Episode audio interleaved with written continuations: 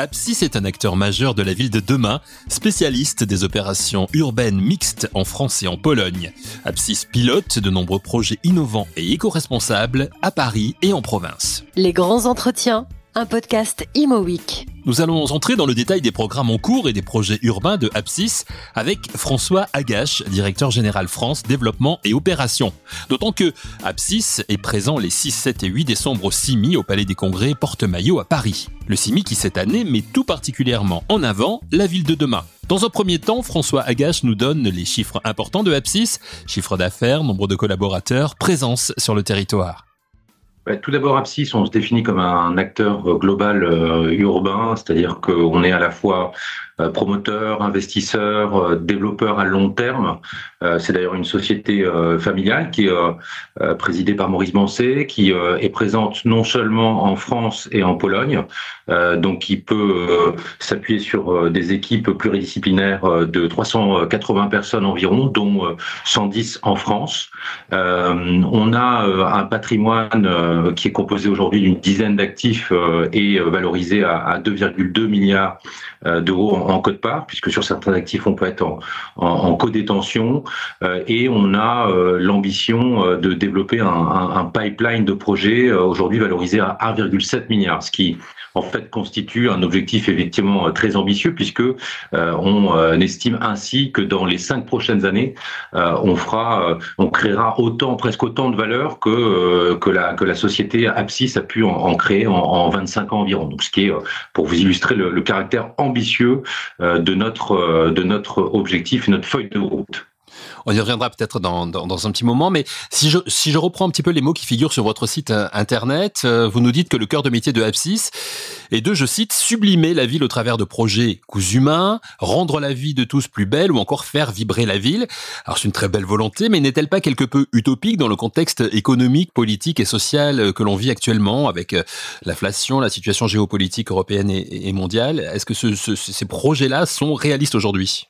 Ce qu'il faut d'abord euh, retenir, c'est que justement, en étant euh, une société donc familiale investisseur long terme, on s'inscrit dans un temps long.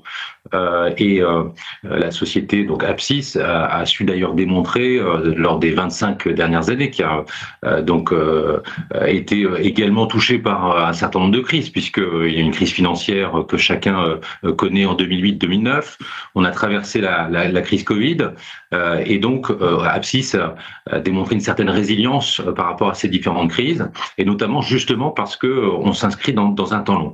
Alors s'inscrire dans un temps long, c'est c'est aussi un temps qui est cohérent avec le temps de l'immobilier euh, de la ville. Euh, et euh, de manière pragmatique, ça veut dire quoi, notamment par rapport à la réflexion de nos projets, c'est d'intégrer de plus en plus de mixité des différentes composantes qui font la ville, qui font sa pérennité, puisque nous s'inscrivons donc sur un temps long. Ce qui nous importe, c'est et finalement le succès de nos opérations, c'est quand les les projets, les lieux concrets sont sont animés sur la durée, sont résilients, sont s'inscrivent donc dans, dans un temps long. Et ça, c'est grâce notamment à un virage stratégique qui a été fait euh, euh, il, y a, il y a quelques années euh, en s'intéressant de plus en plus aux différentes autres composantes qui font la ville, puisque c'est un opérateur Apsis a plutôt un ADN qui vient du, commerce.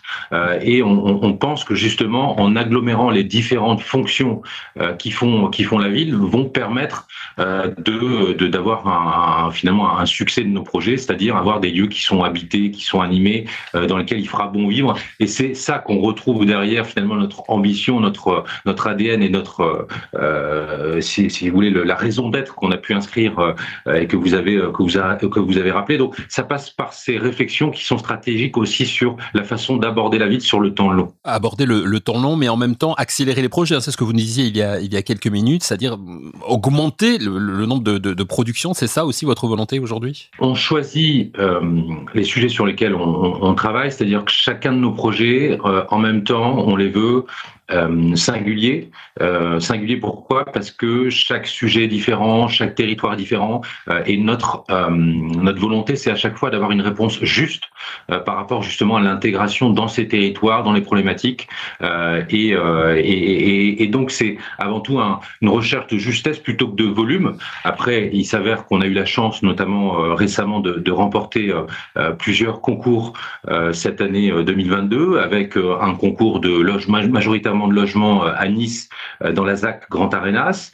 Peu après, on a eu la chance d'être lauréat d'un concours à Lyon qui consiste à la restructuration du centre d'échange de Lyon-Perrache, un pôle de mobilité qui est voisin de la, gare Perrache à, Lyon. Et encore plus récemment, on a été désigné avec un groupement composé de, BNP, donc Apsis et RATP, sur la restructuration de l'ancien siège de la PHP en face de l'hôtel de ville à Paris.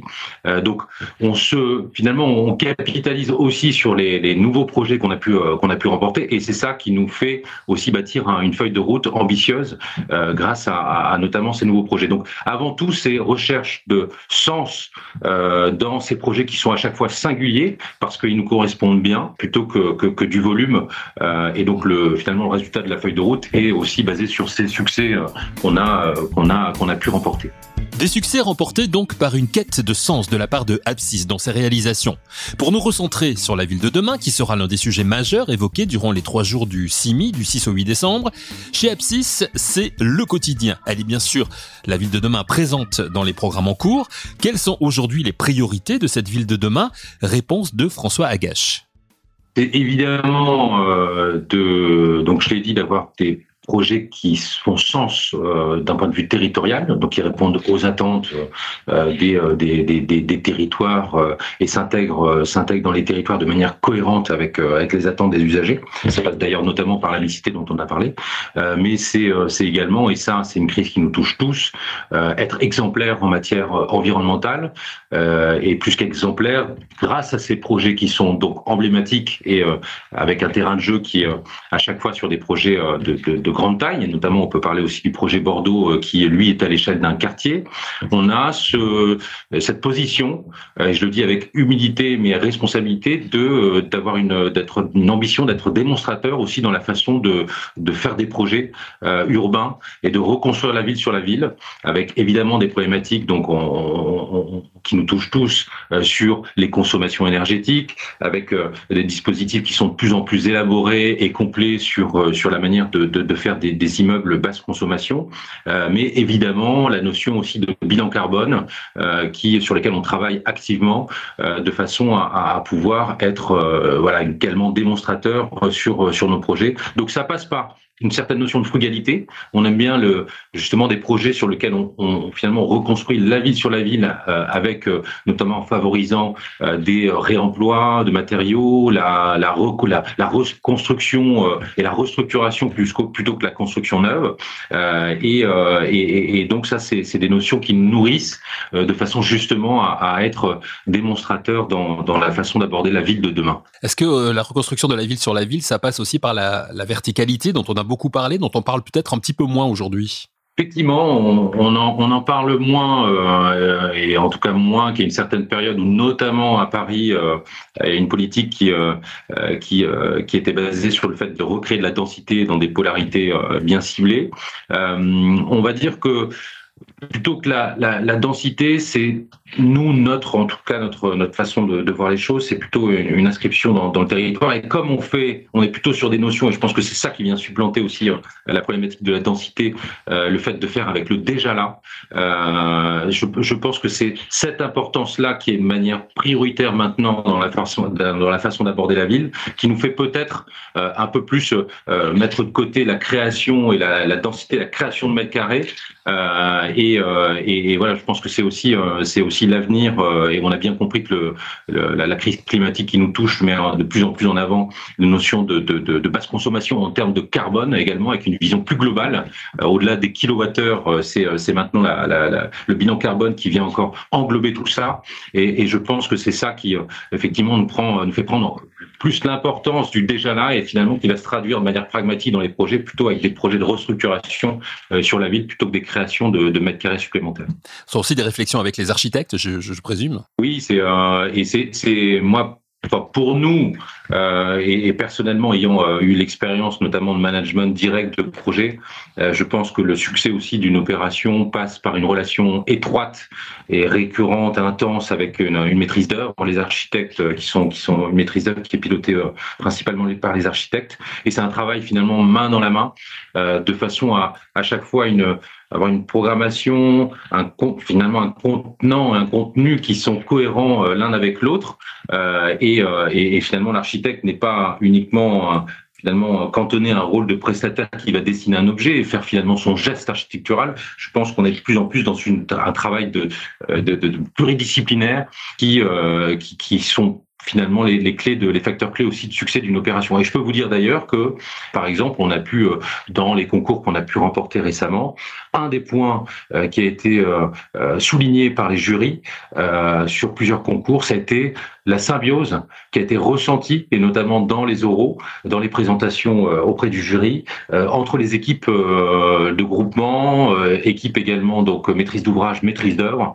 Et ça, je, je pense que c'est aussi le sens de finalement de l'avenir d'avoir cette approche de plus en plus intégrée euh, et en amont entre, euh, entre les, les, finalement les équipes pluridisciplinaires. Nous en avons eu un exemple récent avec l'immeuble du 10 rue de Solferino dans lequel nous avons fait un reportage pour ImoWeek que vous pouvez écouter d'ailleurs dans un ancien épisode toujours disponible bien sûr de nos grands entretiens. Mais parlons des réalisations récentes de Apsis avec François Agache qui nous donne quelques exemples de programmes en cours. En termes de projets, donc j'en ai parlé, on, a différents projets euh, à Bordeaux à l'échelle d'un quartier, euh, à Lyon à l'échelle d'un immeuble qui est aujourd'hui considéré comme qui est mal aimé par les Lyonnais, qu'on va restructurer en projet mixte. On a euh, également, et ça aussi ça illustre d'autres types de projets euh, à taille à taille plus humaine. On a un projet de restauration d'un monument historique euh, contemporain euh, à Clichy qui s'appelle la Maison du Peuple, dans lequel on installe les, les manufactures de, Alain Ducasse, qui va qui va qui va s'installer dans ce, bâtiment qui a été délaissé également pendant des dizaines d'années parce que il a été imaginé par par un combo d'architectes Baudouin et Lotz associés à Jean Prouvé euh, c'est d'ailleurs un projet qui a fait basculer la carrière de Jean Prouvé euh, euh, et qui lui a donné un, rayonnement international. Donc c'est un, bâtiment qui a été construit dans les années 30, juste avant la, Seconde Guerre mondiale, et qui a été conçu de manière totalement innovante avec une panoplie d'éléments mobiles, des planchers mobiles, une toiture mobile, de façon assez utopique, et justement qui donne aussi une complexité dans, dans, son usage. Et là, on lui retrouve un usage. C'est une bonne démonstration aussi d'avoir justement une réflexion plutôt d'abord sur un, un programme une, utilité euh, d'un point de vue programmatique euh, avec euh, Alain Ducasse qui recherche un bâtiment dans lequel s'implanter et finalement une occasion qui permet d'avoir une restauration d'un monument historique qui est porté par des opérateurs privés comme notre groupement entre Apsis et Alain Ducasse. Donc ça c'est encore un autre exemple de projet mais à chaque fois singulier qui s'adapte au territoire, un bâtiment et qui notamment fait la, la part belle à, à une revalorisation patrimoniale. Alors on a d'autres euh, réalisations aussi euh, qui sont en cours, avec notamment une réflexion sur une restructuration d'un parking silo euh, qu'on a actuellement en propriété pas loin de Beaugrenelle et dans lequel on s'intéresse à faire une transformer en école d'enseignement supérieur. Alors là, c'est encore une autre problématique, mais on, revient aussi sur le déjà là. C'est comment transformer un bâtiment qui a été conçu avec une conception figée pour un usage très particulier, parking, en quelque chose totalement différent qui qui va s'adapter à, à d'autres usages.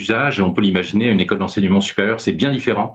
Euh, et donc ça, c'est aussi euh, basé sur des, euh, des notions de frugalité, sur comment démolir moins avec des interventions plutôt chirurgicales pour créer des hauteurs libres à certains endroits et finalement redonner une fonction à un immeuble qui n'avait pas été conçu originellement pour ça. donc voilà, c'est quelques exemples encore de, projets sur lesquels on, travaille qui illustrent bien aussi l'ADN d'Apsis, mix pluridisciplinaire, pluridisciplinaire, mais de façon à s'intégrer à chaque fois à un usage qui fait sens. Et ça, c'est quelque chose qui vous passionne. Hein. On le voit, vous en parlez avec enthousiasme quand, vous l'évoquez. Ça fait partie justement de, vos qualités d'expert, hein, je dirais, de la ville de demain aujourd'hui. Est-ce que c'est un sujet qui est en pleine mutation aujourd'hui, la ville de demain? Est-ce que c'est plus difficile de se projeter aujourd'hui? Pour terminer cet entretien, est-ce qu'on peut anticiper sereinement malgré tout? Alors, je ne vais pas vous cacher que euh, quand on était euh, déjà bon, on a les multiples crises qui nous touchent et qui peut-être hein, on a l'impression d'une accélération euh, euh et, euh, euh, donc tout je ne cacherai pas sur sur le fait qu'on est dans un niveau en tout cas d'incertitude aujourd'hui qui est quand même particulièrement élevé.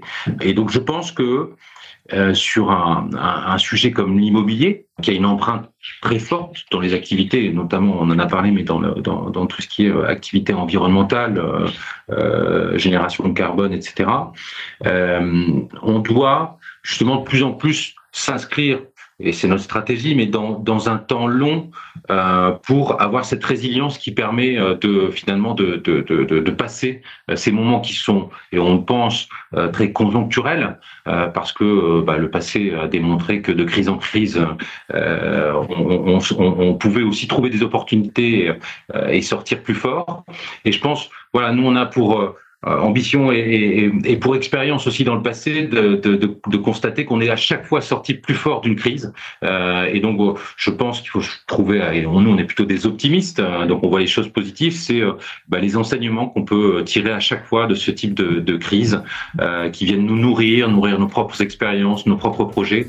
Euh, et, et, voilà, je pense que c'est ça qui doit, en tant qu'acteur immobilier d'envergure et qu'on veut être démonstrateur, avoir ça en tête à chaque fois qu'on va aborder la suite? Une suite que l'on souhaite placer sous les meilleurs auspices pour Apsis. Un grand merci à François Agache pour cet échange extrêmement intéressant. Un grand merci à vous d'être toujours plus nombreux à écouter chaque semaine nos émissions. On se retrouve la semaine prochaine pour un nouvel épisode de Les grands entretiens, un podcast Imo Week.